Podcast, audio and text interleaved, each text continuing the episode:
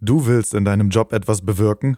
Bei der Autobahn GmbH hältst du zusammen mit 12.000 Kolleginnen und Kollegen Deutschland in Bewegung. Wirke mit bei den herausforderndsten Großprojekten oder steuere den Verkehr mit modernster Technik. Lust auf mehr? Besuche uns unter www.komzurautobahn.de.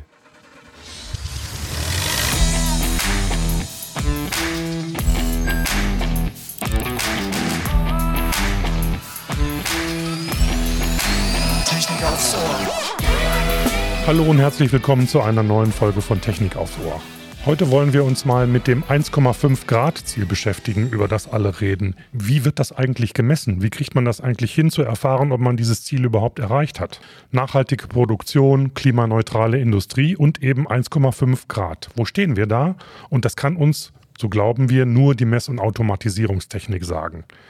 Welche Technologien stecken dahinter, um den Stand der Ziele zu erfassen? Das berichten uns heute Christine Maul, Head of Advanced Process Control bei der Covestro Deutschland AG und Vorstandsmitglied der VDI VDE Gesellschaft für Messautomatisierungstechnik und Professor Michael Weirich, Leiter des Instituts für Automatisierungstechnik und Softwaresysteme an der Uni in Stuttgart. Und dazu ist er auch noch Vorsitzender der VDI-VDE-Gesellschaft für Mess- und Automatisierungstechnik. Herzlich willkommen. Hallo, herzlich willkommen auch von meiner Seite. Dankeschön. Hallo. So, ja, wir sprechen heute über die Mess- und Automatisierungstechnik und der Bezug zur Nachhaltigkeit und dem 1,5 Grad Ziel. Ja, da wäre es schön, wenn Sie uns einmal erklären, was genau denn dieser Fachbereich alles umfasst. Die Gesellschaft für Messtechnik und Automatisierung des VDI umfasst fünf Fachbereiche. Wir haben das aufgeteilt in jeweils die Methodik und die Anwendungen von Mess- und Sensortechnik, von Automatisierungstechnik und haben dann als fünften Fachbereich die Digitalisierung dazu genommen. Dabei werden die Fachgruppen von Experten aus Hochschule und aus der Industrie gemeinsam besetzt. Mhm. Gut. Und äh, welche Technologien kommen da zum Einsatz und wie hat sich das denn in den letzten Jahren so gewandelt? Das wäre schön, Frau Maul, könnten Sie vielleicht die Frage auf, in Bezug auf die Industrie beantworten und der Herr Weirich in Bezug auf die Forschung? Äh, in Bezug auf die Industrie, ähm, wir unterscheiden jeweils zwischen Entwicklern und Anwendern von Messtechnik in der Industrie. Bei den Entwicklern hat sich der Bereich Messtechnik sehr gut weiterentwickelt in Richtung, Richtung Digitalisierung. Äh, man liefert dort zum Beispiel zu Messinstrumenten Schnittstellen zu Datenbanken und Cloud-Lösungen oder liefert diese Cloud-Lösungen gleich mit. Ähm, die Anwender dagegen schauen vermehrt darauf, dass die Lösungen, die messtechnischen Lösungen, die sie kaufen, auch interkompatibel sind. Sie möchten gerne alles aus einem Guss haben, gleichzeitig aber auch eine einfache Anwenderoberfläche, die leicht zu bedienen ist. Alle machen sich Gedanken über IT-Sicherheit und erwarten, dass Produkte auf der einen Seite viele Möglichkeiten zur Datenauswertung bieten, vielleicht auch als Cloud-Lösung oder im Internet. Auf der anderen Seite sind alle besorgt, dass ihre Produktion auch geschützt ist und dass keine Öffnung ins Internet freigelegt wird, die man in der Produktion vielleicht nicht haben möchte. Mhm. Okay. Und Herr Weirich, wie sieht es da bei der Forschung aus?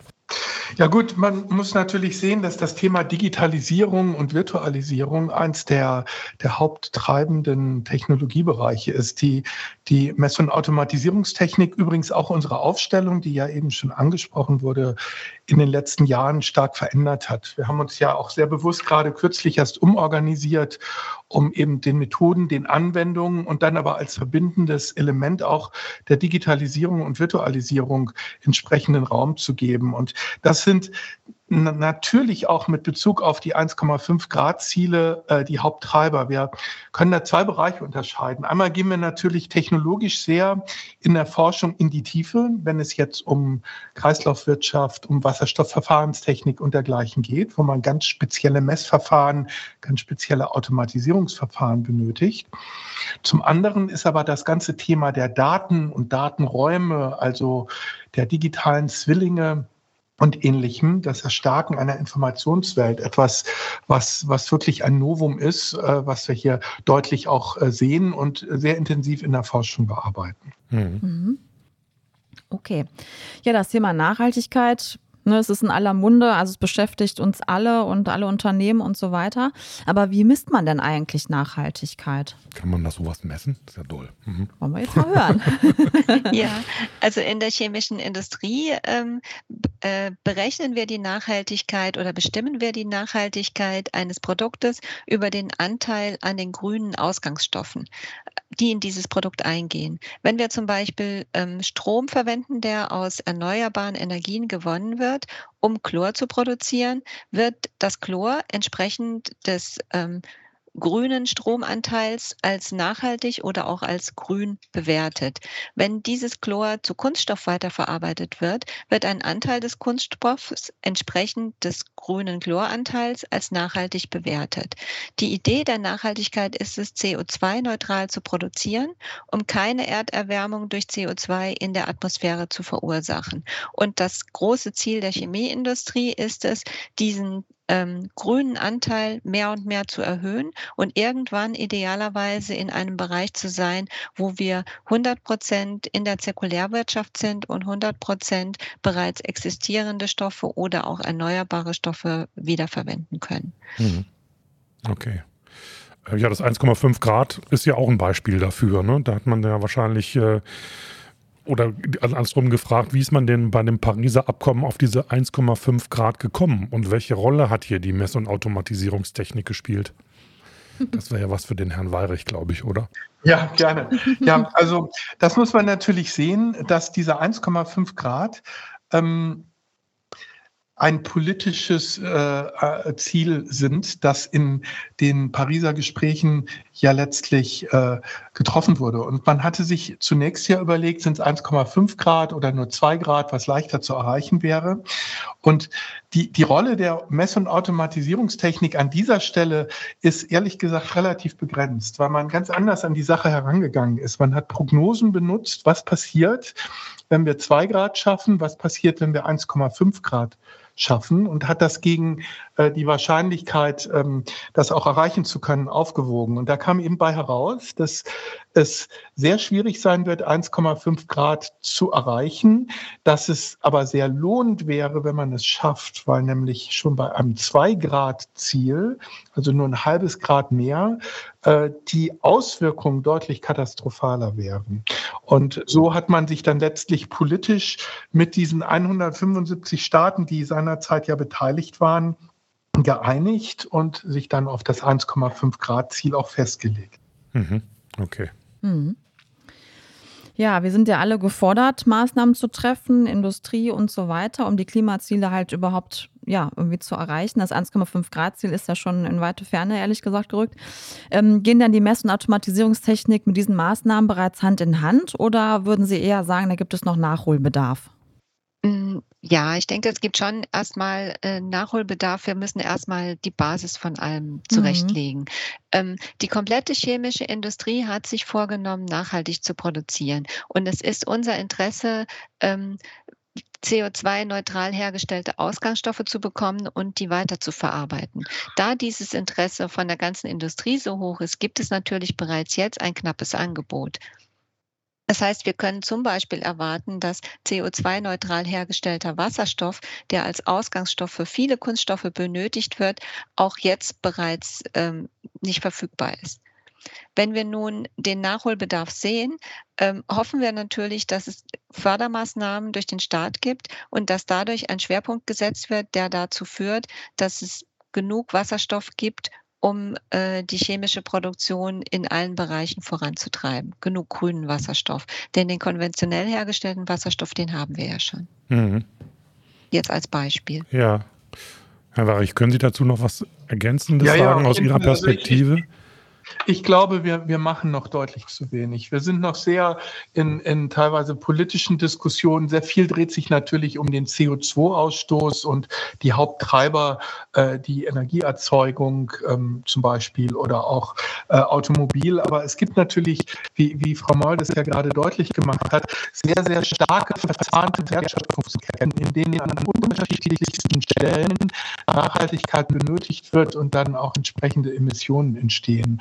Und ich persönlich denke, wir brauchen viel mehr Technologie, um das sichtbar zu machen. Weil wenn man mal eine Wertschöpfungskette hat, die, die nicht nachhaltig funktioniert, muss man das ja auch den Endverbrauchern aufzeigen, damit die ihr Kaufverhalten anders ähm, einstellen können. Und gerade an dieser Stelle ähm, haben wir wirklich noch viel zu machen. Also das kommt unter dieses Track and Trace, würde ich das mal nennen. Track and Trace von CO2-Emissionen beispielsweise oder auch von anderen Kriterien, die für die Nachhaltigkeit wichtig sind. Den Leuten zu, zu zeigen, wenn sie ein Produkt später auch erstehen, wie das denn jetzt unter wie viel CO2 entstanden ist. Das ist eine der Hauptherausforderungen, die wir haben. Und das sehe ich noch in keiner Weise erfüllt. Hm.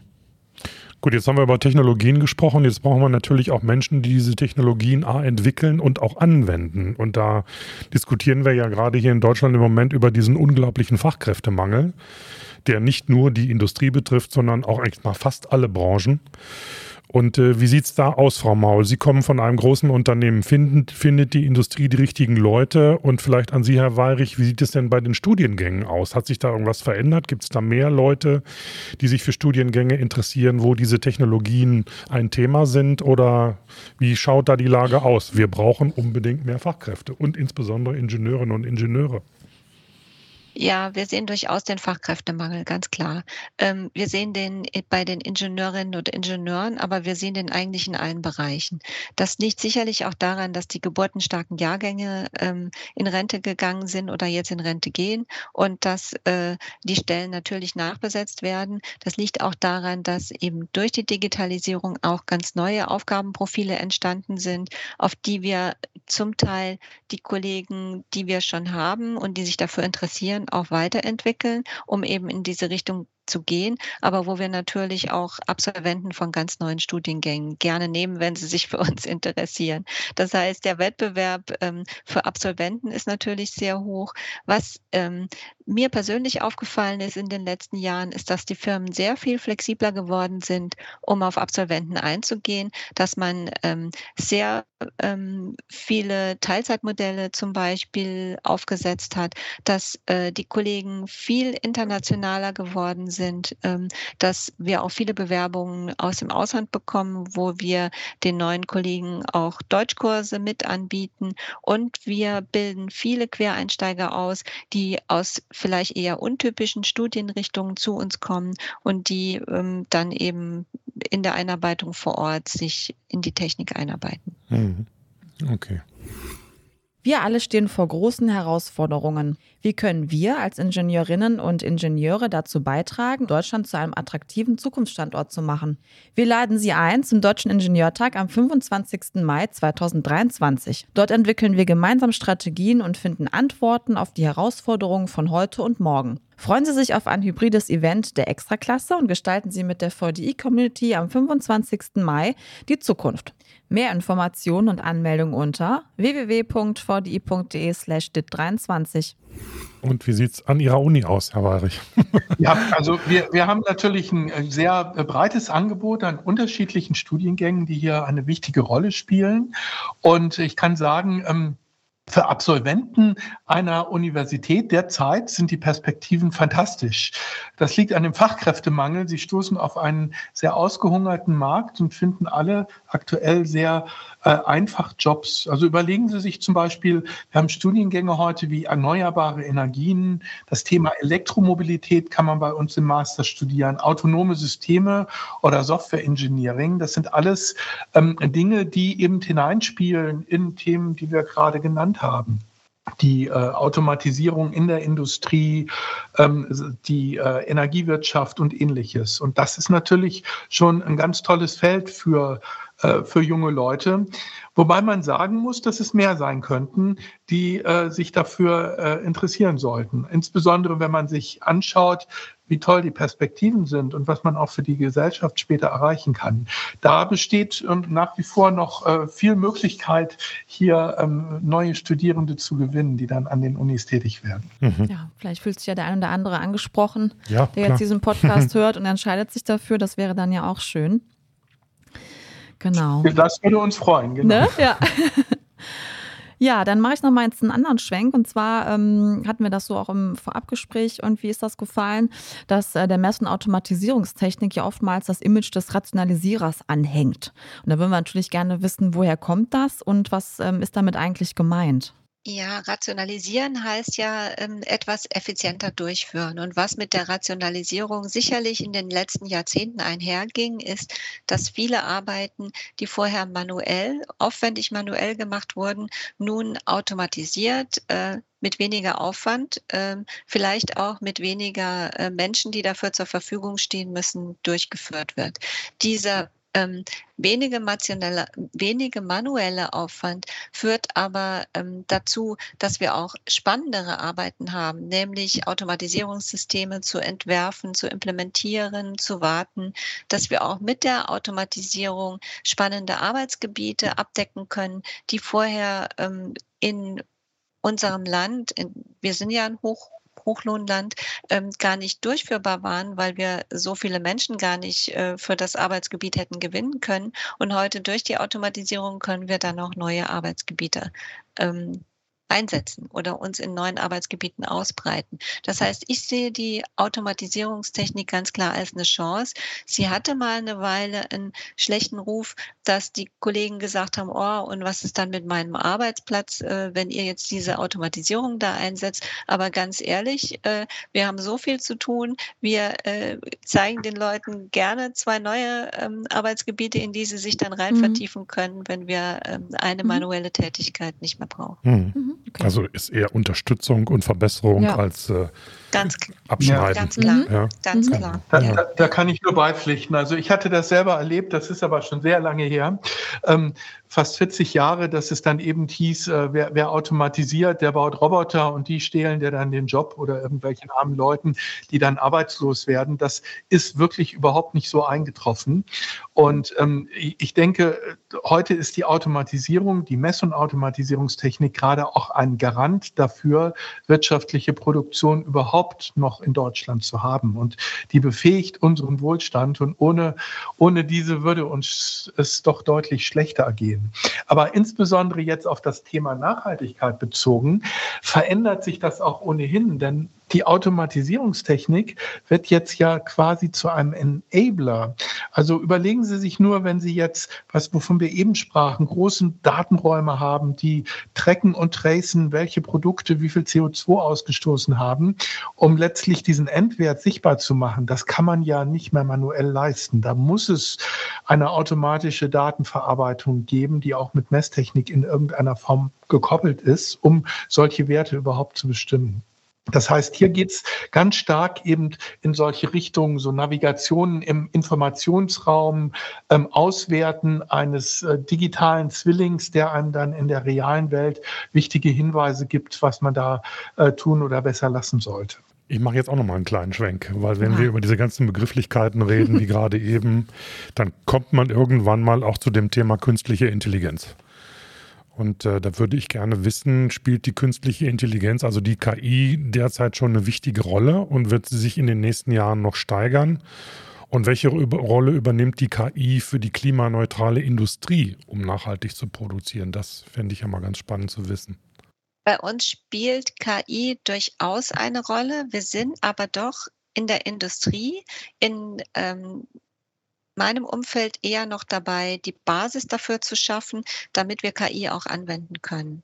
Ähm, nämlich, dass wir ähm, auch schauen, dass die neuen Prozesse, die wir entwickeln, um eben recyceltes Material wiederverwenden zu können, dass wir die stabil ähm, aufsetzen und automatisiert durchführen können. Dazu brauchen wir sehr robuste Verfahren. Und diese robusten Verfahren brauchen auch robuste Messtechnik, die eben damit ähm, rechnet, dass ein Ausgangsstoff, der ja recycelt ist, eben nicht so 100 Prozent genau so bekannt ist, wie man vielleicht einen äh, neu synthetisch hergestellten Stoff hätte, sondern der kann in der Bandbreite ein bisschen abweichen, weil das Ganze ist ja recycelt und es kann vielleicht der eine oder der andere Stoff da noch mit da drin sein als Verunreinigung und wir wollen das ja trotzdem wiederverwenden. Diese Basis, die müssen wir erstmal mit robusten ähm, Methoden abdecken. Wenn diese robusten Methoden laufen und weiterentwickelt werden, dann wird auch KI eine große Rolle spielen. Aber im Moment wird KI sicherlich mehr bei Michael Weirich in der Forschung äh, weiterentwickelt werden. Genau, das wäre meine Anschlussfrage, genau. In den Curricula Ihrer Universität, was macht da die KI? ja, die, die ist da ein Riesenthema, weil sich so viele dafür interessieren und wir das natürlich sowohl sehr aktiv beforschen als auch in der Lehre äh, dozieren. Es ist nämlich genau so, wie Christine Maul das gerade beschrieben hat. Die Industrie ist derzeit dabei, äh, ihre Daten zu digitalisieren und vernetzt bereitzustellen. Das ist natürlich ein großer, erster wichtiger Schritt, bevor man diese dann, die, diese digitale Welt mit einer KI auswerten kann. Und das ähm, bereitet die Industrie aktuell vor. Und sehr viele unserer Forschungsprojekte, und das strahlt dann natürlich auch sehr stark in unsere Lehraktivitäten ähm, aus, in Bachelor- und Masterarbeiten der Studierenden und alles, ähm, befasst sich dann damit, wie kann man diese ganzen Daten maschinell so verarbeiten, dass man daraus Erkenntnisse gewinnt und, und ein Wissen erzeugt. Und Ihre Frage, wie trägt es zum zum 1,5 Grad Ziel bei, ist natürlich sehr zentral, weil wenn es uns gelungen ist, die Daten zu erfassen, dann kann man, wie ich das ja jetzt schon, schon sagte, kann man natürlich rückverfolgen, wer hat hier was produziert, wie addiert sich das über verschiedenste Stufen in den Produkten und Vorprodukten und Folgeprodukten und so weiter auf, um die Leute letztlich sehr gezielt zu informieren. Und die KI kann dann tatsächlich, wenn sie mal eingesetzt wird, sehr präzise Hinweise geben, was man jetzt an ähm, Produkten kaufen sollte, nicht kaufen sollte, welches Verhalten man vielleicht ähm, ändern müsste, weil man damit einfach viel zu viel CO2 produziert und so weiter. Also da sind wir massiv dabei und in der Forschung auch sehr, sehr aktiv unterwegs. Ja, spannend. Mhm. Ja, so zum äh, Schluss des Podcasts, da blicken wir schon mal gerne ein bisschen noch in die Zukunft, in die Glaskugel sozusagen und würden diese Frage natürlich auch gerne an Sie stellen. Ähm, ja, wo steht denn so in fünf bis zehn Jahren perspektivisch die Messenautomatisierungstechnik und welche Weichen müssten dafür auch jetzt gestellt werden? Also ich sehe uns in fünf bis zehn Jahren ein ganzes Stück weiter, weil wir eben dabei sind, die Weichen zu stellen und auch die Grundlagen oder vielleicht auch schon äh, die auf, der Grund, auf den Grundlagen basierenden digitalen äh, Themen aufzuarbeiten. Ähm, ich sehe in fünf bis zehn Jahren, dass alle Systeme ineinander greifen, dass Messdaten automatisiert in ihrem Kontext erfasst und an den richtigen Stellen, an denen sie benötigt werden, auch interpretiert werden. Um das zu erreichen, müssen die Hard- und die Softwarekomponenten auch heute schon kompatibel sein und die Schnittstellen zwischen den Komponenten müssen verfügbar sein, um Daten eben nicht manuell von A nach B zu übertragen, sondern automatisiert weiterreichen zu können. Komponenten müssen offen sein, dürfen proprietär sein und ähm, die Systeme müssen auch austauschbar sein und werden. Und ich denke, das machen wir heute schon oder da sind wir heute auf gutem Wege und das haben wir in fünf bis zehn Jahren geschafft. Mhm. Okay. Herr Weirich? Ja, also ich sehe da drei Facetten, die da eine wichtige Rolle spielen. Ich glaube, die Mess- und Automatisierungstechnik ähm, wird natürlich wie in der Vergangenheit auch weiter vorangehen, neue Verfahren zur Verfügung stellen für äh, die Kreislaufwirtschaft, für Wasserstoffwirtschaft und dergleichen in, in den vielen äh, Details, die man dort eben hat. Das ist eins. Also das ist eher eine lineare Weiterentwicklung, wenn Sie so wollen, weil da macht man seit vielen Jahren schon viel und geht jetzt ähm, dann eben stärker in Richtung Wasserstoff. Äh, zum Zweiten ist es aber auch so, dass eben die Digitalisierung und die Software eine deutlich größere Rolle spielen wird. Wir sprechen ja über Software-Defined Systems heute.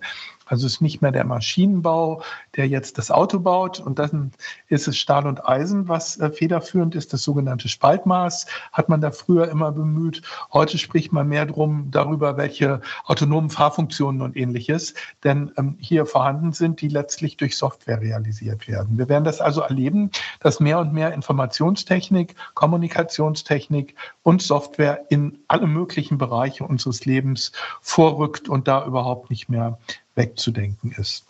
Das sind die zwei technischen Bereiche. Es gibt aber noch einen dritten.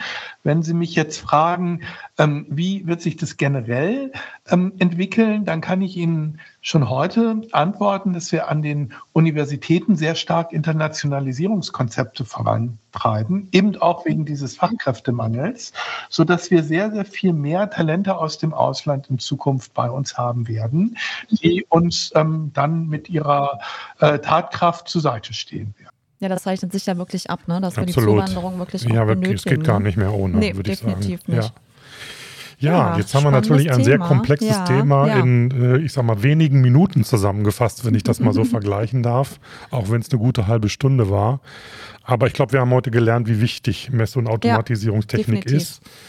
Ähm, vielleicht äh, wäre es schön, wenn die Mess- und Automatisierungstechnik so ein bisschen, manchmal so ein bisschen der Mauerblümchen da sein, weil sie ist so wichtig, aber man sieht mhm. sie immer nicht so. Präsenter wird, ne? Aber sie sollte eigentlich präsenter ja. werden und sollte wesentlich mehr Wertschätzung genießen, glaube ja. ich. Oder ich glaube, da spreche ich doch in ihrem Sinne.